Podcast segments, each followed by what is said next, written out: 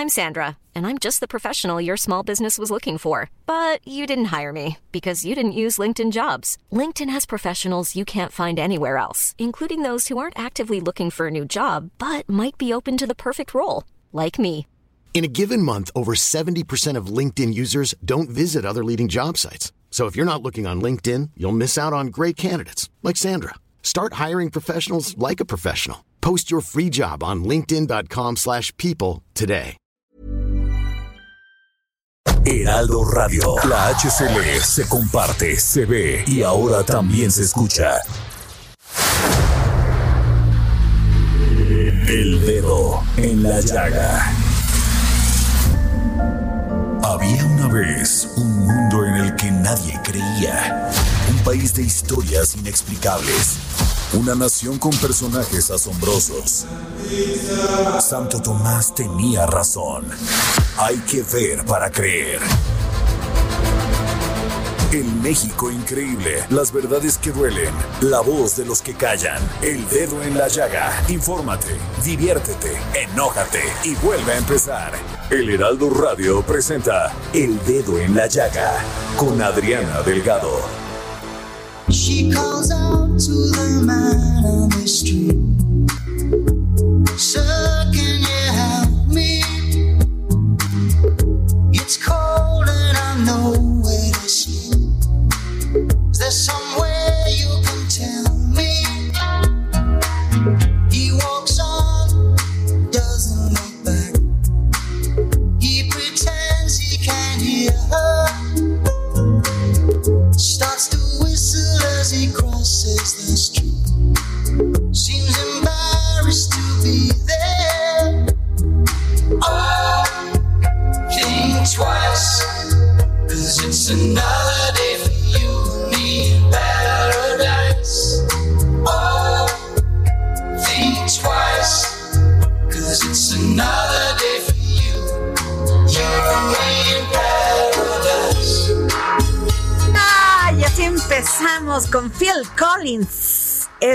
Maravilloso miércoles 26 de agosto del 2020. Los saludo con mucho gusto. Su amiga Adriana Delgado y acompañándome como todos los días, mi querido Jorge Sandoval. Mi querida Adriana Delgado, muy buenas tardes, muy buenas tardes amigos del Dedo en la Llaga. Pues aquí gozando a este maravilloso Phil Collins, de verdad desde, bueno, desde los años 80. Sí, caramba, es, es impresionante. Me trae tan buenos recuerdos de que estaba en Génesis.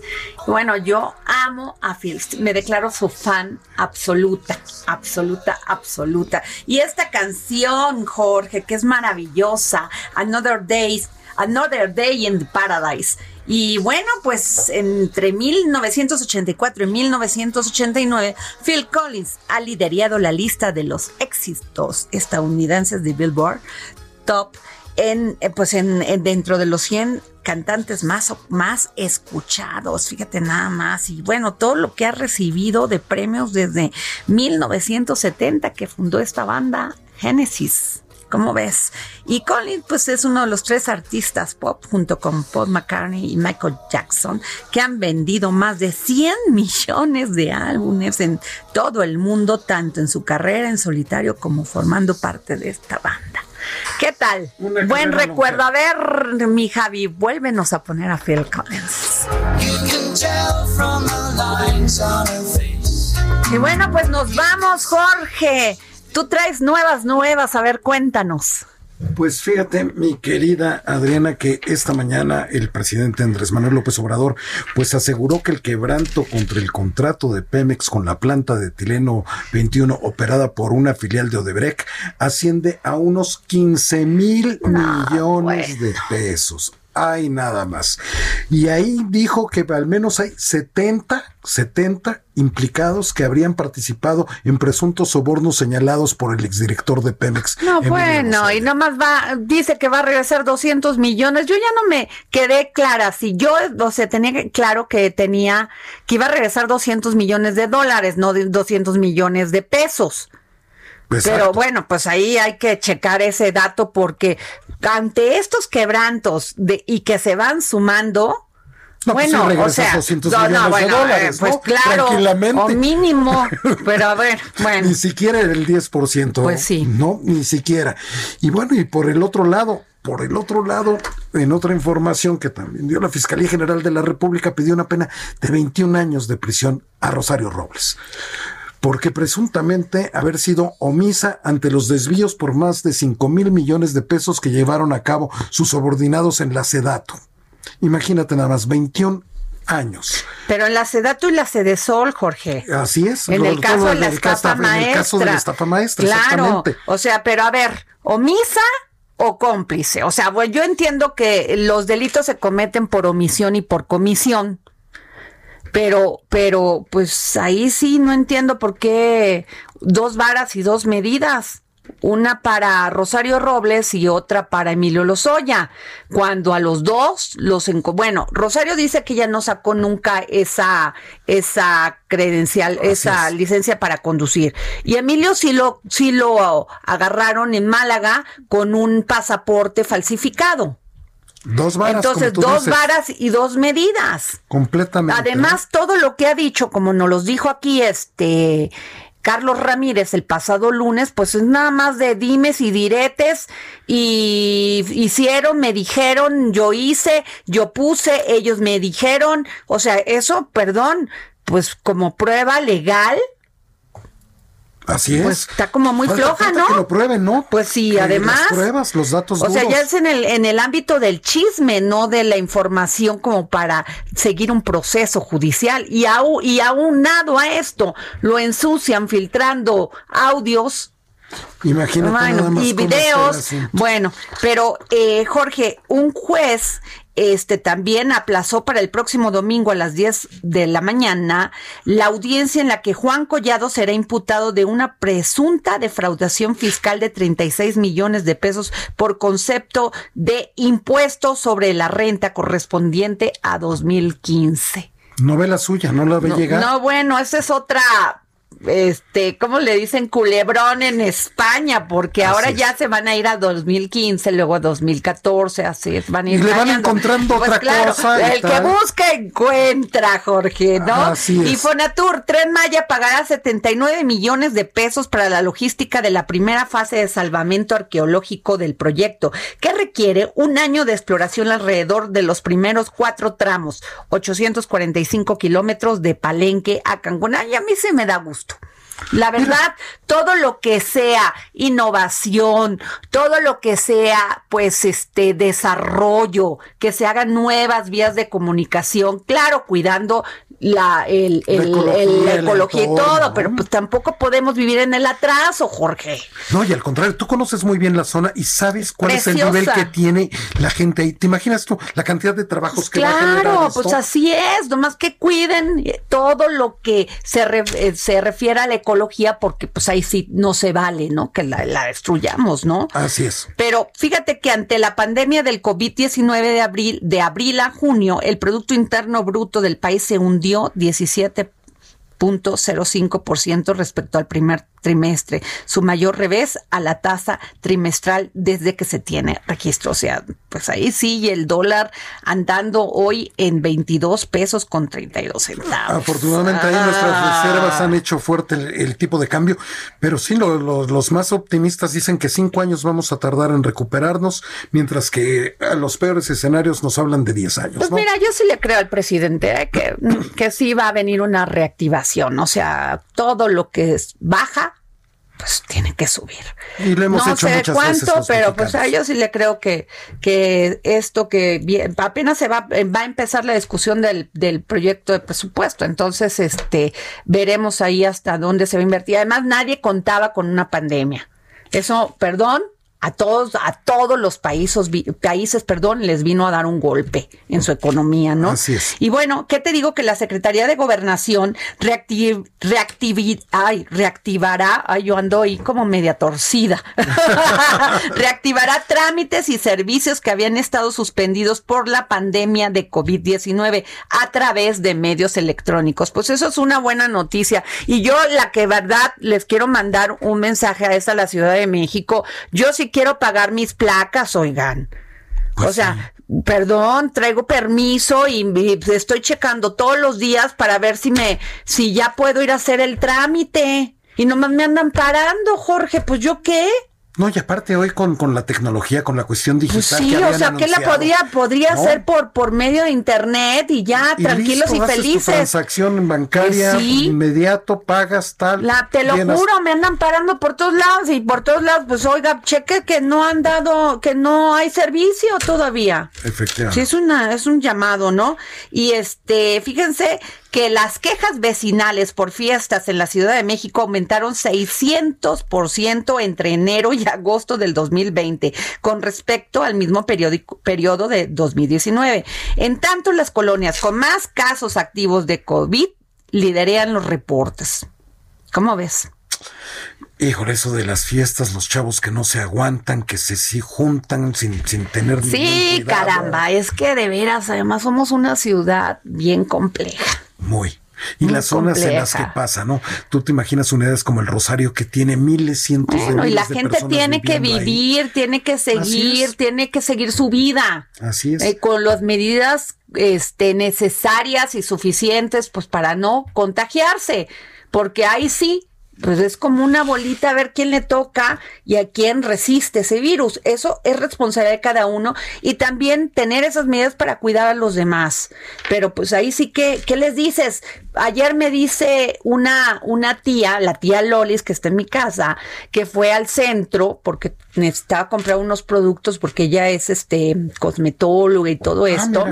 Entonces, este, dice que el centro estaba llenísimo pues sí, la gente tiene que salir a ver cómo, cómo, cómo se hace su ingreso todos los días para poder comer, ¿no? Y tienes que, operar así. Yo estuve el sábado ahí en el centro para buscar los libros de, de, de, mi hijo con el esto de regreso a pues clases. Sí. Y llenos. Pues sí, así de este, neta es el tema, ¿no?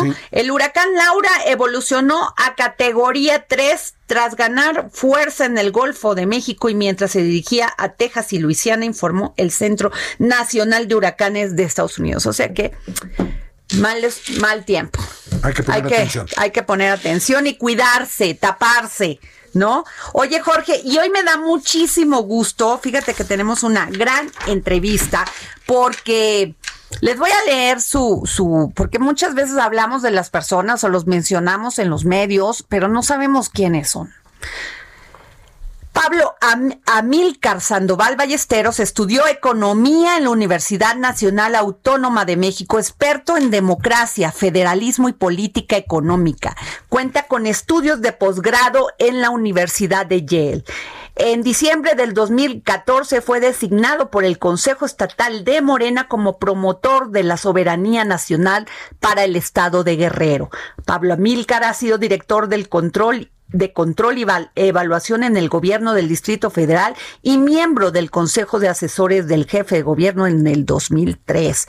Es hijo del abogado Pablo Sandoval Ramírez, líder del movimiento estudiantil de los sesentas, sindicalista universitario y el primer guerrerense en ocupar el cargo de presidente de la Cámara de Diputados.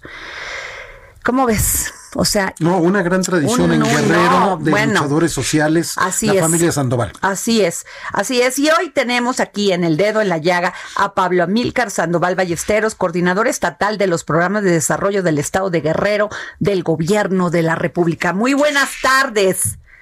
Adriana, qué gusto poder platicar contigo y con el auditorio de El Dedo en la Llaga. Gracias. Es, un privilegio. Gracias, Pablo. Oye, Pablo, pues que estás trabajando mucho en Guerrero, ¿no? Que están, este, a ver, cuéntanos.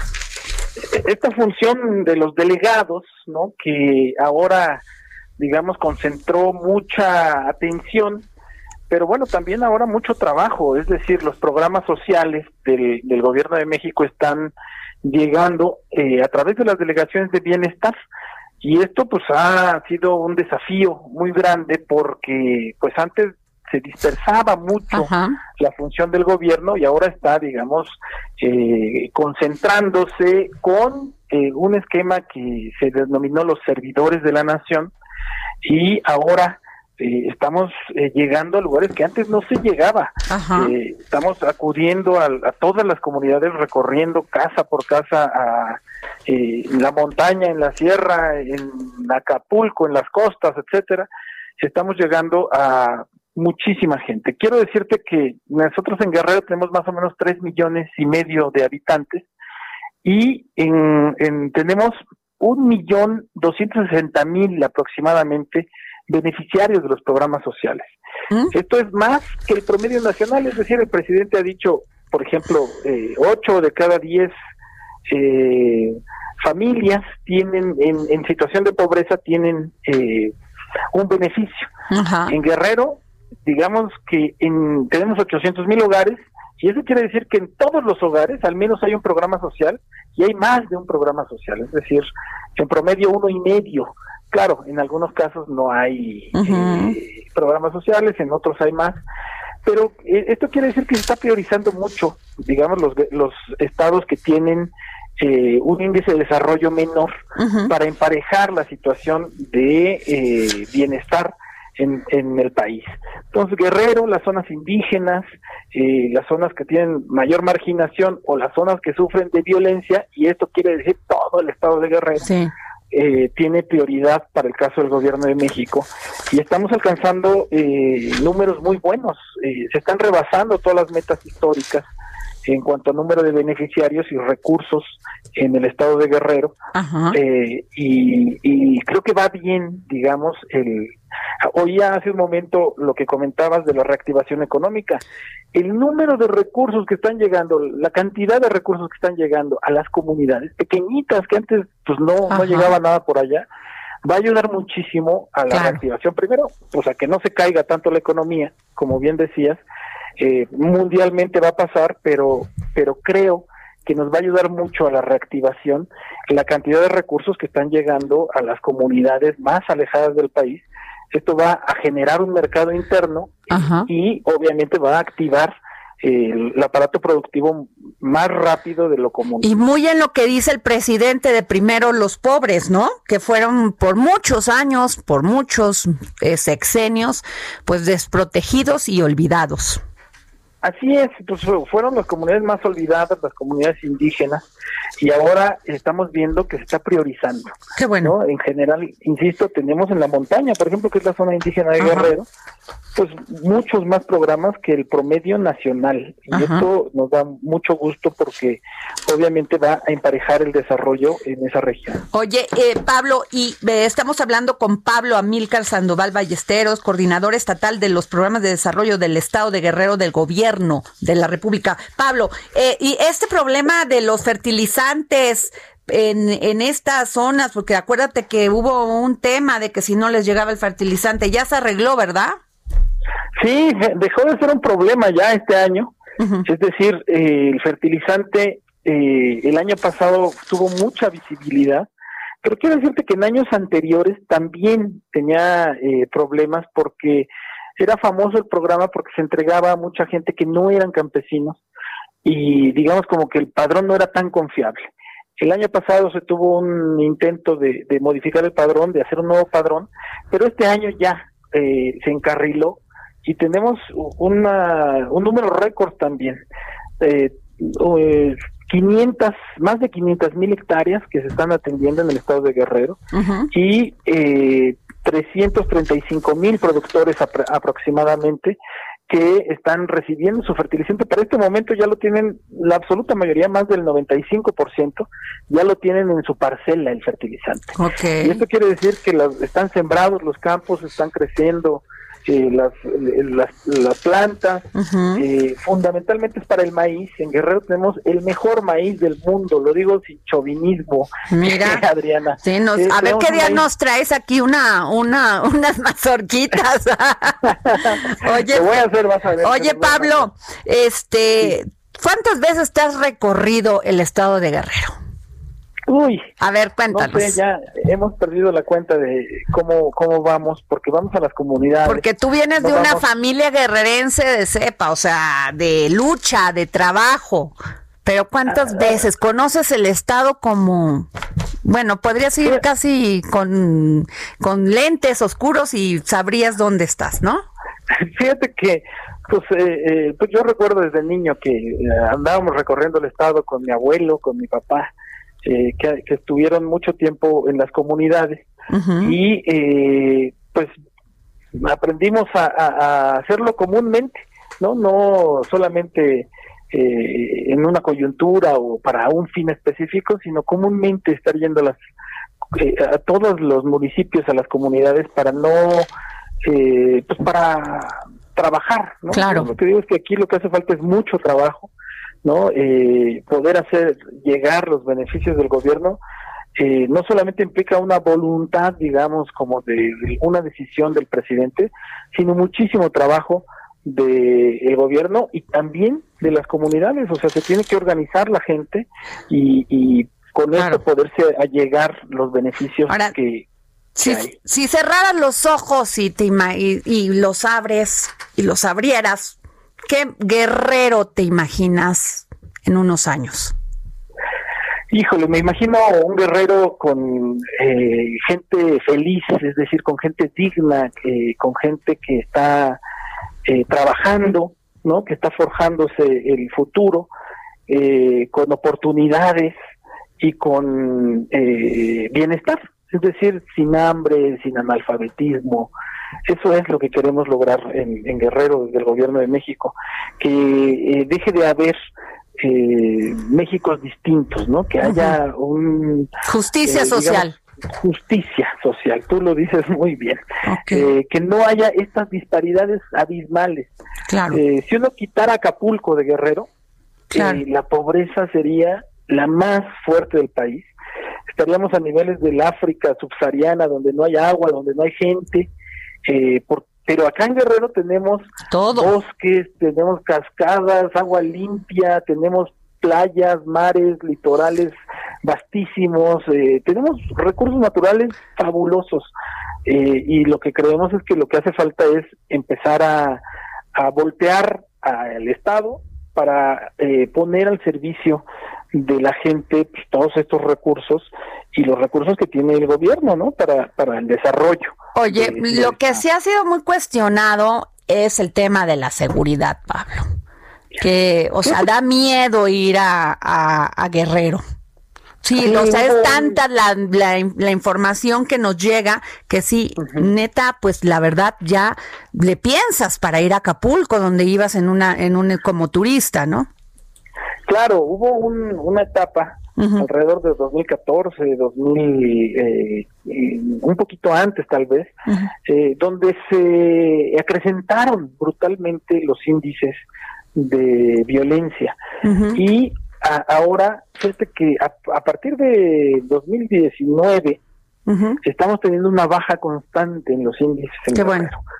Vamos eh, más o menos más del 20, 23%, algo así, 24 en el, eh, bajando los índices de muertes violentas, de eh, Qué bueno. eh, cualquier, en cualquier indicador, digamos, de robos, de cualquier delito, estamos a la baja. Pero obviamente, pues esto no es suficiente, ¿verdad? Necesitamos, estamos en el camino, estamos trabajando, nosotros estamos en la mesa de seguridad todos los días y obviamente, pues en la implementación de la Guardia Nacional, de los nuevos mecanismos de coordinación del trabajo, coordinado con el gobernador, esto es muy importante. Eh, yo digo que hay que poner de ejemplo cómo se hay un trabajo coordinado y funciona. Bueno, ay, se me fue cuando le iba a hacer la pregunta. Se escuchó que se que le acabó la pila, creo. Dios, bueno, pues si quiero regresar con algo que sí le quiero hacer una pregunta. La última pregunta. Me parece muy bien. Al maestro Pablo Amílcar Sandoval. No, oye, pues es que la verdad es. Pablo, te nos fuiste cuando te iba a hacer la pregunta más importante. A ver, a ver, Pablo, porque ya se nos va, nos tenemos que ir a corte, pero muy rápido. Sí. ¿Quieres ser gobernador del estado de Guerrero? Ándale, contéstame. Yo quiero ser un funcionario público que esté ahí trabajando cerca de la gente y te gustaría te gustaría después del 21 Mira, yo lo que afirmo es que Pablo, no me contestes como los políticos. tú no eres de, tú eres de otra cepa. bueno, sí, te, sí te gustaría seguir trabajando para Guerrero. Voy a estar trabajando en 2021, 2022, de ahí para adelante, todos los años voy a estar trabajando hasta que me queden fuerzas. ¿Esto lo puedo tomar como un sí? Total, Yo lo que te digo es, voy a trabajar en la trinchera que me toque, voy a estar duro, con todas las fuerzas trabajando por Guerrero. Pues muchas gracias, Pablo Almilcar Sandoval Ballester. Gracias por tomarnos la llamada para el dedo en la llaga. Te agradezco muchísimo. Un abrazo a todos. Bye.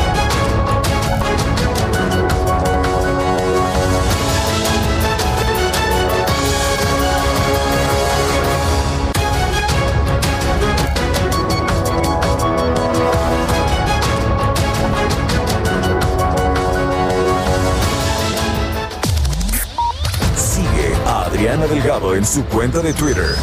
Arroba Adri Delgado Ruiz. Además, te invitamos a enviar tus opiniones y comentarios en texto o por mensaje de audio a través de WhatsApp al 55 2544 3334. Y si quieres escuchar El Dedo en la Llaga de El Heraldo Radio, en cualquier momento y donde quiera que te encuentres, descarga el podcast disponible en Spotify y iTunes. Heraldo Radio. La HCL se comparte, se ve y ahora también se escucha.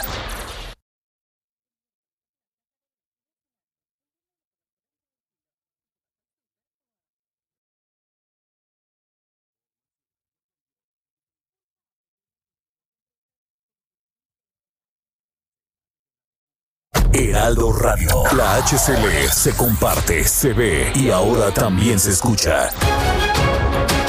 Bueno, regresamos aquí al dedo en la llaga y bueno, les voy a contar esto.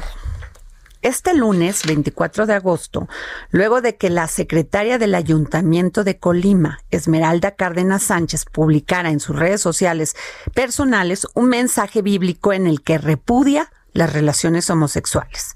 El alcalde Leoncio Morán Sánchez dio a conocer que tomó la decisión de relevarla de su cargo mientras ella denuncia que ha sido discriminada por sus creencias religiosas. Y es que el, el, pues el mensaje bíblico dice esto, no practiques la homosexualidad al tener relaciones sexuales con un hombre como si fuera una mujer es un pecado detestable. Levítico 18:22. Fue el mensaje compartido por Cárdenas Sánchez. Pero la tenemos, tenemos, ayer tenemos el audio. Jorge Sandoval se dio a la tarea, haciendo su trabajo periodístico, de hablar con Esmeralda Cárdenas Sánchez, que ya no es secretaria del ayuntamiento, para decirnos qué es lo que piensa de esto, ¿no? A ver.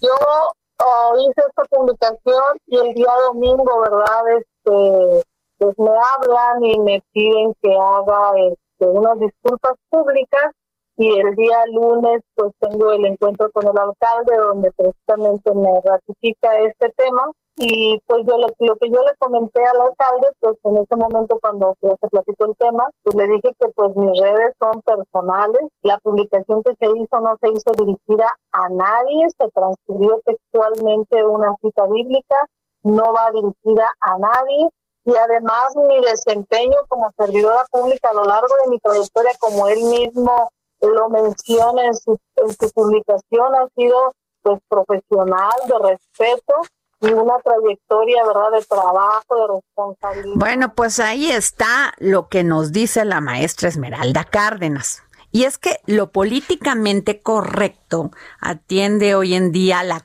utilización de expresiones que conlleven a evitar roces, diferencias, enfrentamientos entre personas o grupos, pero no siempre es así Jorge Sandoval. ¿Y mi libertad de expresión? Eh, bueno, al inicio de la idea de que algo dicho o hecho es políticamente correcto, data de la década de los ochentas y nace como forma de proteger específicamente a las minorías. Pues sí, pero... En cuanto a la libertad de expresión y cómo ésta se enfrenta a lo descrito como políticamente correcto, tenemos una delgada pero clara línea el respeto y los límites propios de ese derecho. Y es por eso que abrimos esta mesa aquí para poner el dedo en la llaga y tenemos a Gabriel Bauduco, gran periodista. ¿Cómo estás, Gabriel? Querida amiga, querido Jorge, ¿cómo están? Muy bien, querido Gabriel. Y tenemos a Aimé Estufleser, especialista en derechos humanos de la Facultad de Derechos de la UNAM. Muy buenas tardes, Aimé. Hola Adriana, muy, buenas tardes. Muchísimas gracias por la invitación el día de hoy. No, al contrario, pues eh, yo quiero, empezaríamos con, con, con Aimé, eh, Gabriel, si estás de acuerdo, para que nos digan qué es la, esa delgada línea de lo políticamente correcto y que se le puede permitir a un funcionario que pues, este, pone una cita así, pues porque es católico y para él, pues, para ella, pues es inadmisible. Es correcto. ¿Cómo ves, Aime? Sí, pues con este ejemplo de lo sucedido el jueves 20 de agosto con la publicación de, de la secretaria de Ayuntamiento Esmeralda Cárdenas Sánchez, podemos primeramente ver que claramente seguimos viviendo en una situación de discriminación y una vulneración de múltiples derechos humanos hacia grupos, como tú bien lo dijiste, en situación de vulnerabilidad que han tenido una lucha constante para ser reconocidos y también una idea muy falsa de lo que es la libertad de expresión y porque muchas veces lo vemos como un derecho humano absoluto en donde permitimos expresar, sin ninguna limitación nuestras creencias o nuestras opiniones acerca de cualquier tema. Y justamente aquí hablando sobre servidores públicos, eh, estas, estos, estas personas tienen más obligaciones aún que cualquier persona en el ámbito privado. Entonces aquí es donde entra justamente lo que estabas mencionando de la corrección política, que viene de 1980 ese término en inglés, que es political correctness, que se utiliza para describir el lenguaje o las políticas destinadas a evitar la ofensa o poner en desventaja a ciertas personas o un grupo de personas. Entonces aquí como podemos ver, la secretaria de ayuntamiento, con esta frase que, que tú mencionaste al principio, que ella publicó en su Facebook, eh, claramente está ofendiendo a un grupo de personas. En este caso es la comunidad LGBTTIQA, que, que sí, es muy largo, pero pues creo que es importante recalcar eh, los derechos humanos de esta comunidad. Y, eh, y pues sí, que, que no va, o sea, ella, ella misma refirió que estaba haciendo injusto su despido, porque eh, fue transgredido su derecho de libertad de expresión, pero este derecho tiene claros límites. Entonces, si quieres, más adelante hablamos más jurídicamente de estos límites. Ok. Gabriel, la libertad de expresión asegura el derecho de buscar, recibir y difundir el pensamiento propio. Este mismo derecho topa con límites claramente establecidos relacionados con la vida privada, la intimidad, el honor, la moral, entre otros. Estoy de acuerdo. Sucede que ella no habló de la vida privada de nadie en particular. Ahora, miente, miente la secretaria cuando dice que ese mensaje no estaba dirigido a alguien en particular. Eso es una mentira. Está bastante claro y bastante bien dirigido. o sea, es una mentira. Pero quiero hacerte una pregunta y, la pregunta es desde una honestidad total. Dijiste que en el, en el caso de los funcionarios eso debe ser, que la libertad de expresión este, debe, no aplica la misma forma para los funcionarios y eso te lo pregunto desde una ignorancia concreta y honesta. Es decir, ¿tienen los funcionarios públicos que limitar la difusión de sus pensamientos por el hecho de ser eh, funcionarios públicos? Pues mira, más que nada, si nos remitimos a la propia Constitución, los artículos 7 y 6 de la Constitución hablan justamente de la libertad de expresión y habla, eh, empezando en el artículo 7, dice que es inviolable la libertad de difundir opiniones, información e ideas a través de cualquier medio. Pues aquí podríamos ver que cualquier persona tiene la libertad de decir lo que quiera. Pero si nos remitimos al artículo 6 de la Constitución, dice que estas ideas sí van a poder eh, ser objeto de inquisición judicial o administrativa en caso, en, en ciertos casos, y aquí específicamente habla de si transgrede derechos de terceros. Entonces, yo lo veo más bien eh, cualquier persona tiene que abstenerse a, ir en contra de derechos humanos a partir de, expresar sus opiniones, pero claramente eh, siendo un servidor público se tiene que tener muchísimo más cuidado porque se está en una esfera eh, distinta en donde se supone que están representando a la sociedad, representando los valores de nuestro de nuestro país Y bueno, pero ella eh, representa los valores de la parte de la sociedad a la que le interesa representar. Es panista, con una ideología clara, y probablemente ella creía que, aunque mienta al decir que no tenía un destinatario claro, creo que tenía un destinatario claro. Por un lado le hablaba yo creo, no a la comunidad gay. Ella le estaba hablando a la comunidad de lectores que cree que pueden estar de acuerdo con su pensamiento. Sí, totalmente de acuerdo. Más por ser parte del PAN, ¿no? Que sabemos que tiene esta tendencia de, em, no quiero sonar muy fuerte, pero sí como muy discriminatoria de derechos humanos eh, y más en estos, en estos pensamientos eh, creo que, que sí, o sea, como que ella, ella sabe que tiene un grupo de seguidores que van a estar de acuerdo, pero justamente se supone que siendo un servidor público no tienes que estar ligado a esas creencias religiosas, porque al final de cuentas ni tus opiniones ni tus creencias van a estar sobre los derechos humanos. Pero bueno, Juárez está revolcándose en su tumba en este preciso instante. Claro, pero, pero a ver, cuando hablamos de minorías, porque hay muchísima confusión, Gabriel, y Aime, cuando hablamos de minorías, ¿a qué nos referimos? Y a lo mejor es una pregunta que podría ser muy obvia, pero ¿a qué nos referimos en lo jurídico, en lo moral, en lo político? Ah, es que acabas de decir una palabra hermosa, moral. La moral es un conjunto de normas que las sociedades, voy a, voy a empezar de nuevo, es un conjunto de normas no escritas que las sociedades adoptan para autorregularse. Pero esas normas no escritas son 100% subjetivas y están sujetas además a los tiempos. Entonces, resulta es que cuando parecía políticamente correcto acogerse a la Revolución Francesa, y perdón que me vaya 300 años atrás, cuando parecía correctamente, políticamente correcto acogerse a los criterios de la Revolución Francesa, hoy sabemos que Robespierre fue un genocida que mandó a matar a todos los que no estaban de acuerdo con la Revolución Francesa. La Revolución Francesa, de la que nos llenamos la boca hablando como el principio de las libertades.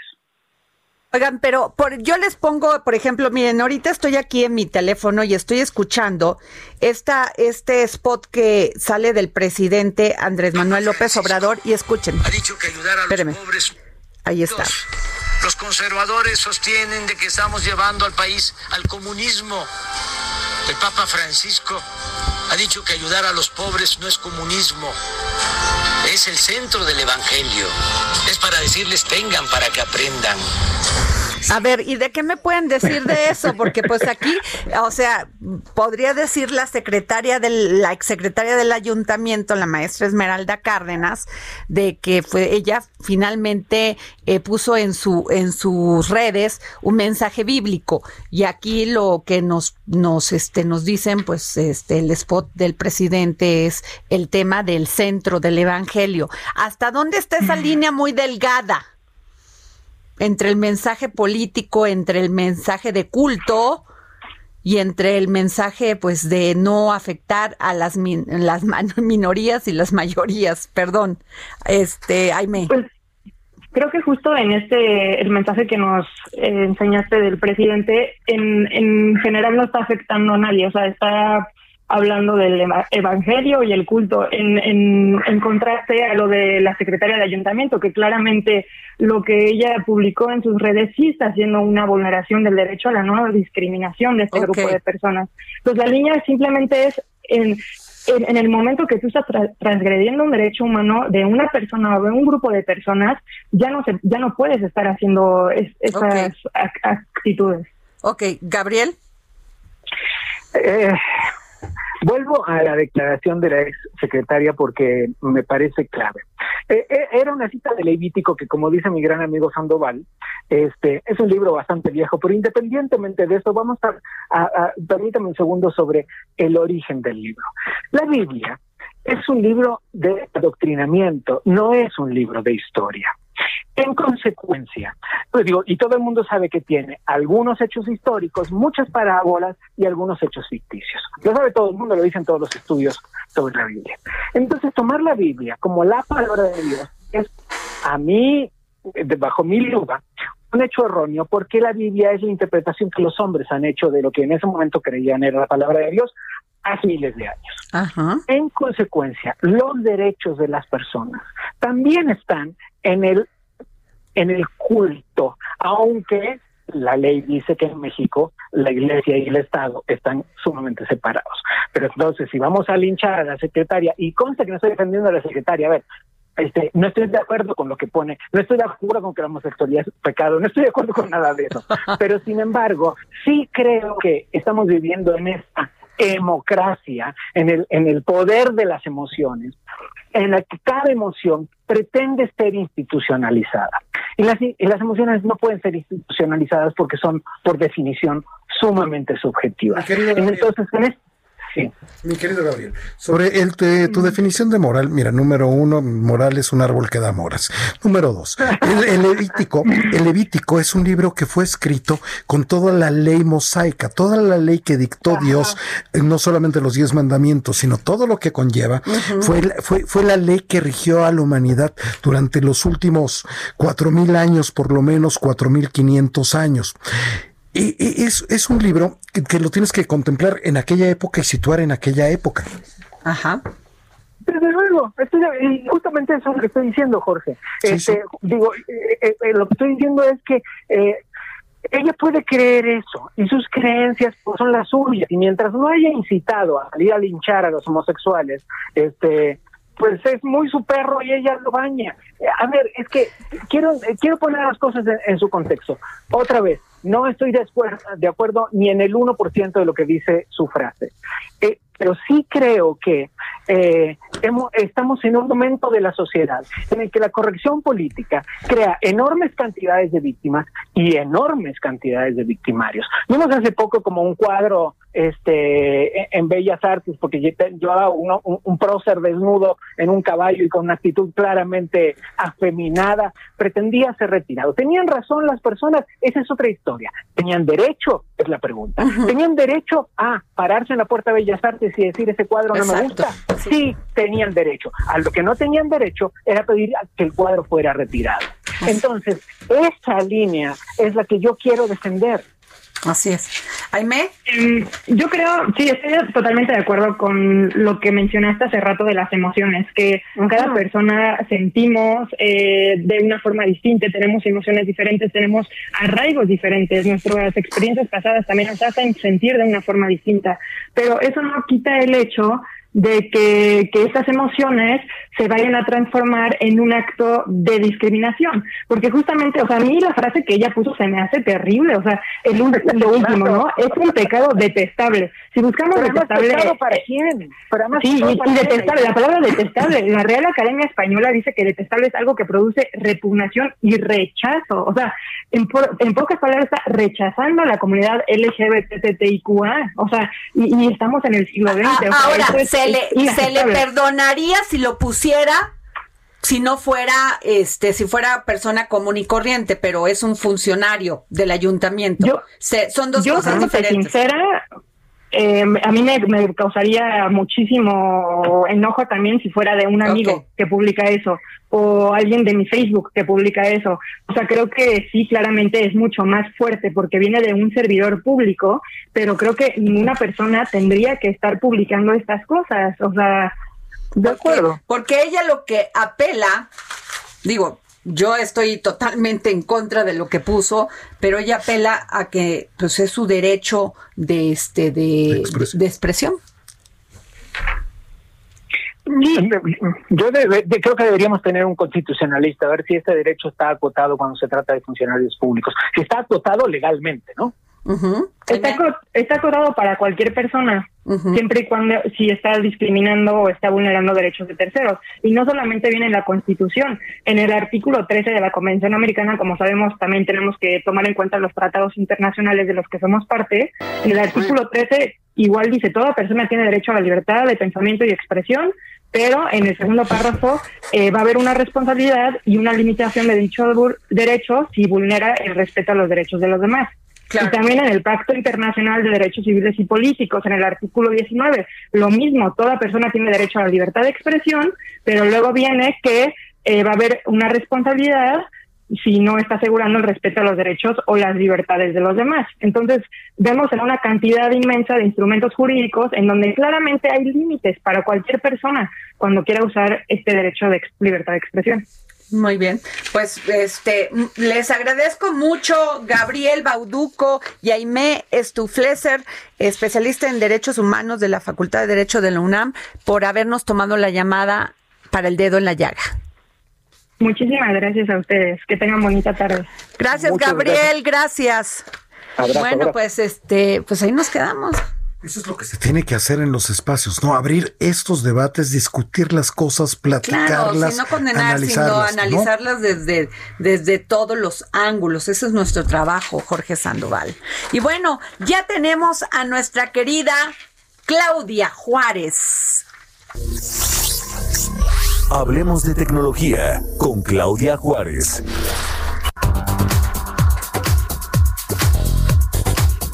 Claudia. Muy buenas tardes, Adri, Jorge, amigos del dedo en la llaga. Pues hoy es miércoles de tecnología y apenas llevamos mitad de semana y como tú sabes, pues todo el mundo regresó ahora a las clases en línea, esta nueva modalidad de, de seguir la educación en México derivado de la pandemia. Y pues bueno, aquí esto representa sin duda un reto importante en materia económica y tecnológica tener, y de, acuerdo con datos del Instituto Federal de Telecomunicaciones, Adri, eh, tener un buen acceso a Internet en México cuesta alrededor de 900 pesos al mes. Eso puede ser mucho o poco según las necesidades económicas de cada familia. Recordemos que hoy en día eh, no solo están en casa estudiando los los niños de escuelas primarias, secundarias, y preparatoria y a niveles más adelantados, sino que también las personas están haciendo home office, entonces pues requieres de una velocidad en internet adecuada y una conexión estable para poder hacer uso de todas tus necesidades eh, académicas o laborales. Y es que se considera que en México una de cada tres personas se, se, encuentra estudiando en algún grado escolar y en conjunto pueden sumar hasta 42 millones de estudiantes. Te comentaba que, eh, de acuerdo con datos del IFT, a diciembre de 2008, de 2018, perdón, en México el precio del servicio de Internet que brinda una velocidad de bajada de cerca de 35.8 megabits por segundo tiene un precio por medio de 42.3 dólares. Pero esto qué significa? Eh, lo que necesitamos más o menos para una conexión o una clase en línea debe ser eh, mayor a 10 megabits por segundo. Eh, los estudiantes están utilizando diversas plataformas o diversas aplicaciones para conectarse en línea. La mayor utilizada es Zoom, que hay que recordar que este lunes, justo cuando iniciaron las clases en México en línea, pues hubo una caída a nivel mundial de este sistema y pues bueno, los estudiantes, así como papás y maestros, pues cayeron en crisis justo porque no tenían esta conectividad. Entonces, te decía que el precio puede ser alto o bajo según las necesidades. Recordemos que eh, en cada que se conecta a alguien en casa, pues reduce la velocidad o la capacidad de conexión a internet y en este caso pues hay hay familias en las que se están conectando hasta tres computadoras en un solo claro. en un en un solo modem entonces el Instituto Federal de Telecomunicaciones destacó que esta este costo justo era de los más económicos dentro de los 12 países eh, analizados de la, de la Organización para la Cooperación y el Desarrollo Económico. Sin embargo, también por ahí salió otro estudio donde decía que justamente, pues, tan barato no es. Claro. Hay que, hay que evaluar las necesidades de, de, cada, de cada familia justo para tener 900 pesos, una buena conexión, sobre todo cuando tienes un hijo en casa y una, un papá o una mamá laborando desde tu domicilio. Entonces, pues bueno, aquí habrá que ver hacer este contraste mientras el IFT eh, del 2018 decía que si es un buen precio, pues la OCDE por otro lado también estaba diciendo que pues no tan tan económico no es justo porque en las familias pues hoy en día tener 900 pesos para una conectividad pues tienes que evaluar justo otros gastos. Claro, pues muchísimas gracias Claudia, definitivamente importante tu comentario porque así se están viendo las familias en estos momentos. Exacto, pues muchas gracias y estaremos al pendiente de cómo se evalúen estas clases a distancia. Gracias. Oye, pues, ¿qué tal, eh? Ayer estaba yo pasmada con este tema de la tensión que se está ocasionando y el, por esto de que Leo, Leo, Leo Messi quiere dejar al bar al Barça. Imagínate nada más si no, vamos a estar conmocionados con eso. Bueno, pues que ya dijo, ya no importa y son y entonces el Barça dice, pues sí, pero son 700 milloncitos de euros. Y entonces, pero pues porque se quiere, este, pues ya se lo quiere llevar, este guapísimo que era su entrenador. ¿No? y, todo lo bueno cuesta. Y si se quiere ir, pues es que a veces haces buenas mancuernas con alguien y te quieres ir a trabajar con esa persona. Claro, pero pues además ya creo que ya tenía mucho tiempo, pero lo, que sí es que hay que entender que el Barça para los catalanes es como parte de su ADN. Por supuesto. Entonces, pues es un tema. Entonces ahí sí le pegan al centro. Bueno, yo creo que Messi se les va al Barça y se crea un problema político de magnitudes que no tienen todavía eh, idea. Así es, estarán en las calles con cubrebocas protestando por la salida de Messi. Sí, espérame, es que se me fue ahorita rápido el nombre del entrenador que se fue. Guardiola, Pep Guardiola, que además de guapísimo, y estuvo en México, ¿sabes? Un tiempo jugó aquí. Ah, sí. Creo que por allá por Torreón, ¿eh? En Sinaloa en Sinaloa, Pep Guardiola. Entonces, pues, ojalá lo arreglen, porque sí, créeme que en, en, en, Barcelona y todo, este, toda esa zona, Messi, bueno, y para España, pero mm, ya ves que se divide entre los catalanes y los madrileños, es el tema es un tema hasta político. ¿eh? Pero bueno, nos vamos y nos vemos mañana aquí para seguir poniendo el dedo en la llaga. Yo soy Adriana Delgado, Jorge Sandoval, les agradecemos muchísimo.